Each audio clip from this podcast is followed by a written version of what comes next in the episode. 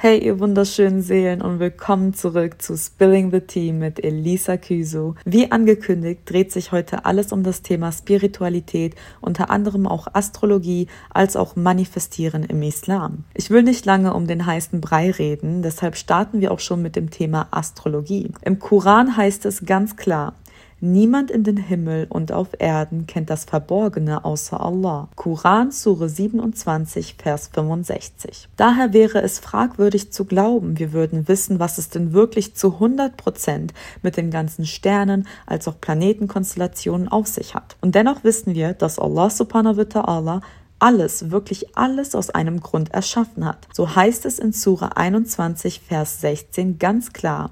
Und wir erschufen Himmel und Erde und das, was zwischen beiden ist, nicht zum Spiel. Daher ist es durchaus nachvollziehbar, wenn man daran glaubt, dass zum Zeitpunkt der eigenen Geburt die Sterne, Planeten, einfach alles einen gewissen Grund gehabt haben muss. Und hier kommen wir zum spirituellen Teil. Denn die Spiritualität beschäftigt sich mit allem, was rational nicht fassbar ist. Etwas derart tiefgehendes, das einem zum Nachdenken anregt, bis hin zum Friedensschließen mit dem eigenen Sein. Deshalb ist die Frage erstmal, warum glauben derart viele an die Sterne und was hat es eigentlich damit auf sich? Ich zu meinem Teil kann sagen, dass ich es als erfüllend empfinde, zu glauben, dass die Sterne und Planeten zum Zeitpunkt meiner Geburt mein ganz individuelles Meisterwerk waren, die genau wie meine Existenz als solches einen ganz bestimmten Grund haben müssen. Es schenkt einem Frieden, vor allem wenn man sich mit den jeweiligen astrologischen Aspekten identifizieren kann, da man im Nachhinein davon ausgeht, dass wenn selbst Sterne kein bloßer Zufall sind, alles andere erst recht eine tiefere Bedeutung haben muss. Doch was genau Haram ist, ist, ist viel weniger das Identifizieren mit jeweiligen Charakteristiken als die sich dahinter verbergenden Vorhersagen, die wiederum Schirk wären. Kurze Begriffserklärung hier. Schirk steht im Islam für Götzendienst, Polytheismus, Abgötterei, Idolatrie oder ähnliches und gilt, wenn man es so sehen will, als die absolute, ich nenne es jetzt mal Todessünde im Islam. Denn wer Schirk begeht, wendet sich dem Glauben ab und wird zum Ungläubigen, da Schirk einfach im kompletten Widerspruch zum Monotheismus steht. Zudem heißt es in einer Überlieferung, wer einen Wahrsager besucht und ihn nach irgendetwas fragt, seine Gebete, die sich auf 40 Nächte erstrecken, werden nicht angenommen. Sahih Muslim Nummer 2230, Buch 39, Hadith Nummer 173. Hier möchte ich jedoch erwähnen, dass man in so einem Fall das Gebet dennoch nicht vernachlässigen sollte, da diese Überlieferung vielmehr als Warnung dient und Allah subhanahu wa ta'ala schlussendlich Al-Ghafur, der Allvergebende ist und dennoch weiß Allah es natürlich am besten. Das Ganze ähnelt also irgendwo dem Glücksspiel, da es im Grunde genommen eher schwammig als wirklich faktenübergreifend ist. Und doch wird im Koran erwähnt, sie befragen dich über Berauschendes und Glücksspiel, sprich, in beiden liegt Übel und Nutzen für die Menschen, doch ihr Übel ist größer als ihr Nutzen. Sure 2, Vers 219. Das heißt, die ganzen, ich nenne es jetzt mal Zufallsprinzipien, haben irgendwo auch einen Nutzen für die Menschheit. Und hier knüpfen wir nochmal an das Spirituelle an, da die Ironie dahinter folgende ist. Im Islam gibt es ganz klar keine Zufälle, da Allahs perfekter Plan dem ganz klar widerspricht, was wiederum bedeuten muss, dass irgendwie an allem etwas dran sein wird. Und hier kommen wir nämlich zum interessantesten als auch kompliziertesten Part, das Gesetz der Anziehung. Das Gesetz der Anziehung ist eines der sieben universellen Gesetze, dessen Wurzeln sich in der Quantenphysik finden. Es lehrt uns, dass Gleiches Gleiches anzieht, so wie Masse auch Masse anzieht. Halt das Gesetz der Anziehung. Da das Ganze allumfassend ist, nachdem das Universum, der ganze Kosmos funktioniert, lässt es sich auf alles übertragen.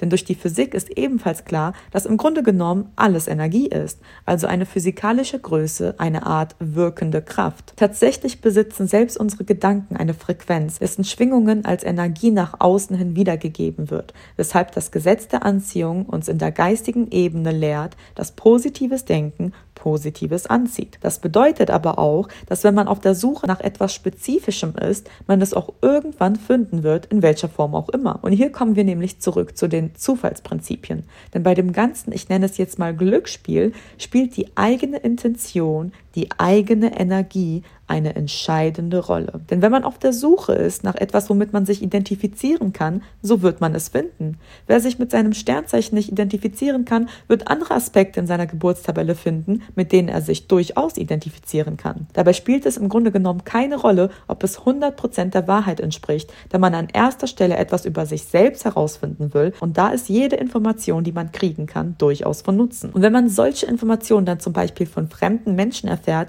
die sich nur eure Geburtstabelle anschauen, das macht das Ganze einfach magisch und man fühlt sich auf einmal so bedeutungsvoll. Doch wenn man sich die Astrologie genauer anschaut, so gibt es in der Astrologie selbst verschiedene Arten, wo zum Beispiel in der vedischen Astrologie sich die ganzen Sternzeichen verschieben. Also demnach wäre ich beispielsweise ein Schütze und kein Steinbock. Und wisst ihr was? Ich kann mich mit beidem identifizieren. Doch genau genommen kann ich mich mit allen Sternzeichen irgendwo identifizieren. Denn die Wahrheit bei dem ganzen Hype ist, dass es sich eigentlich gar nicht mal so wirklich um die Sterne und Planeten an sich dreht, sondern einzig und allein um einen selbst. Denn so sind wir Menschen nun mal. Jeder hat seine ganz eigene Realität und Hand aufs Herz, von so gut wie jedem die Welt dreht sich um einen selbst. Ihr könnt euch als Beispiel irgendeine Geburtstabelle durchlesen und ich garantiere euch, dass ihr euch an irgendeiner Stelle damit identifizieren könnt. Denn wir alle haben das Potenzial zu allem in uns. Deshalb sollte man sich nicht in die Irre führen lassen, indem man diesen Potenzial minimiert durch das Glauben von einem vorgeschriebenen Ideal anhand der Sterne. Denn die Wahrheit ist doch, die Zukunft ist weniger in den Sternen geschrieben, als mehr in unseren eigenen Händen. Doch wer das ganze Wissen der Astrologie anwendet, um sich aus psychologischen Zwecken selbst zu finden, dann ist das bloße Identifizieren in Ordnung, da man sich in so einem Fall mit der Gegenwart beschäftigt, was menschlich ist und man sich dadurch nicht in Zukunftsprognosen verliert. Denn wie gesagt, nur Allah ist der wahre Kenner des Verborgenen und ich bezweifle sehr, dass das Wissen aus der Astrologie wirklich alles ist, was dahinter steckt. Demnach bin ich keine, die dem Ganzen blind vertraut, aber auch keine, die das Ganze naiv ablehnt, sondern viel eher sorgt die gesunde Balance für ein Verständnis, welches mir durchaus den Nutzen schenkt, das sich, wie schon gesagt, in allen, in Anführungszeichen, Zufällen verbirgt. Ich muss zugeben, dass das Ganze schon etwas kompliziert ist, weshalb viele sich erst gar nicht damit befassen wollen und es sich einfach machen, indem sie es direkt als verboten abstempeln. Denn schließlich umgeht man Dinge am besten, indem man sie erst gar nicht thematisiert und am besten als absolutes Tabuthema abtut tut. Doch das ist ganz und gar nicht meine Art und deshalb ist es mir wichtig, diejenigen aufzuklären, die genügend Gehirnzellen besitzen, um sich dem Schwarz-Weiß-Denken abzuwenden und sich stattdessen dem Großen und Ganzen, the big picture, zuwenden. Denn beim Manifestieren wiederum geht es um genau das. Denn das Ganze ist in erster Linie Wissenschaft, simple Physik und kein Hokuspokus. Manifestieren ist das aktive Partizipieren in diesem Gesetz der Anziehung, indem man simpel betrachtet sich auf eine allgemeine positive Haltung fokussiert um auch im Allgemeinen Positives anzuziehen. Man erkennt tiefere Muster hinter allem und zugleich wird man sich der Kraft des freien Willens bewusst, indem man sich im Klaren darüber ist, dass man selbst entscheidet, ob man nach dem Positiven oder gar nach dem Negativen strebt, in dem Wissen, dass man am Ende genau das kriegen wird, was man selbst verkörpert. Hinzukommend heißt es auch in einer Überlieferung, dass Allah subhanahu wa ta'ala sagt, ich bin, was mein Diener von mir denkt. Ich werde mit ihm sein, solange er an mich denkt. Sahih al-Bukhari Nummer 7 7405, Buch 97, Hadith Nummer 34. In erster Linie spricht dieser Hadith davon, dass wir Allah gedenken sollen, auf das auch er unsere gedenkt. Und zum anderen erinnert es uns daran, dass wir unsere Gebete mit einer Überzeugung tätigen, dass Allah diese annehmen wird. Der Zweifel diesbezüglich dazu führen kann, dass es nicht angenommen wird, weil man halt von vornherein davon ausgegangen ist. Doch sollte hier wiederum klar werden, dass das Gesetz der Anziehung das Ganze durchaus bestätigt, denn wer positiv denkt, zieht es viel eher an, als wer negativ denkt. Man stellt sich hiermit auch nicht Gott gleich, wie viele das doch so gerne behaupten,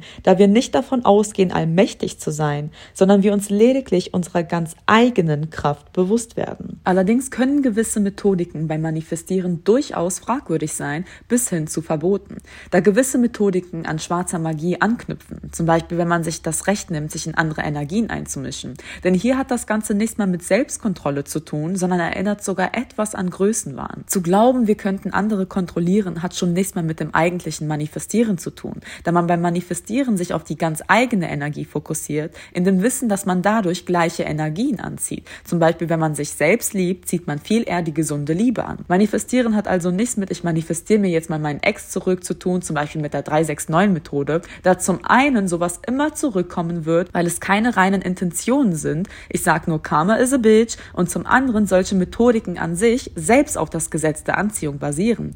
Es ist der sogenannte Placebo-Effekt, in dem man selbst 100% davon überzeugt ist, dass es klappen wird, klappt es im Idealfall auch wirklich. Deshalb würde ich auch von menschengemachten Methodiken abraten und mich voll und ganz auf das eigene Sein fokussieren, bevor man sich da in irgendetwas verstrickt, von dem man lieber die Finger hätte lassen sollen. Was auch wichtig anzumerken ist, ist, dass wenn man als Muslim manifestiert, wir ganz klar nicht das Universum um unsere Wünsche bitten, sondern Allah, da wir nicht der Schöpfung, sondern dem Schöpfer dienen. Tatsächlich, wenn wir zum Beispiel Duas machen, ist das auch eine Form des Manifestieren, denn wir bitten Allah um unsere Wünsche in dem Wissen, dass er diese erhören wird und uns seiner Sicht nach das Beste erwidern wird. Aber zugegeben, das Thema ist derart komplex und hat durchaus paar Ecken und Kanten, weshalb man sich da wirklich schlau machen muss, um ja nicht in eine, ich sag jetzt mal, falsche Schiene zu geraten. Daher könnte man sagen, dass das Ganze, wenn es hart auf hart kommt, höchstens makro ist, also fragwürdig, verpönt und im schlimmsten Falle zur Sünde verleiten könnte, aber an sich erstmal nicht direkt haram ist. Und ich finde es sehr, sehr schade, dass zu viele ständig von Haram hier, Haram da sprechen, aber gar nicht in Betracht ziehen, dass viele vieles tatsächlich Makro ist, aber nicht direkt Haram. Ich kann jedem, der zuhört, nur ans Herz legen, macht euch selbst schlau und gebt euch aber nicht direkt mit der erstbesten Antwort zufrieden, sondern bitte nutzt euer Gehirn mindestens halb so sehr wie manche ihr Mundwerk. Ich werde künftig aber eine extra Folge zum Thema Manifestieren machen, aber fürs Erste war es das soweit zu dem Thema. Ich hoffe, ich habe eure Fragezeichen in klare Ausrufezeichen wandeln können und will nochmal anmerken, dass ich keine Gelehrtin bin. Ich will lediglich mein eigenes Wissen teilen, Deshalb macht euch selbst schlau. Die ersten Worte, die unserem Propheten Frieden und Segen sei auf ihm offenbart worden, waren schließlich auch Lies. Drum bildet euch weiter. Es ist nicht meine Aufgabe, euch zu belehren. Ich will euch lediglich inspirieren. Und doch danke ich euren aufmerksamen Seelen fürs Zuhören. Nächste Woche dreht sich alles um das Thema LGBTQ Plus im Islam und dann endet auch schon die Islam Edition und wir starten dann endlich mit Interviews, in denen tatsächlicher Hard Tea gespillt wird. Bis dahin wünsche ich euch natürlich alles Beste weiterhin und und schicke euch unendlich viel Liebe.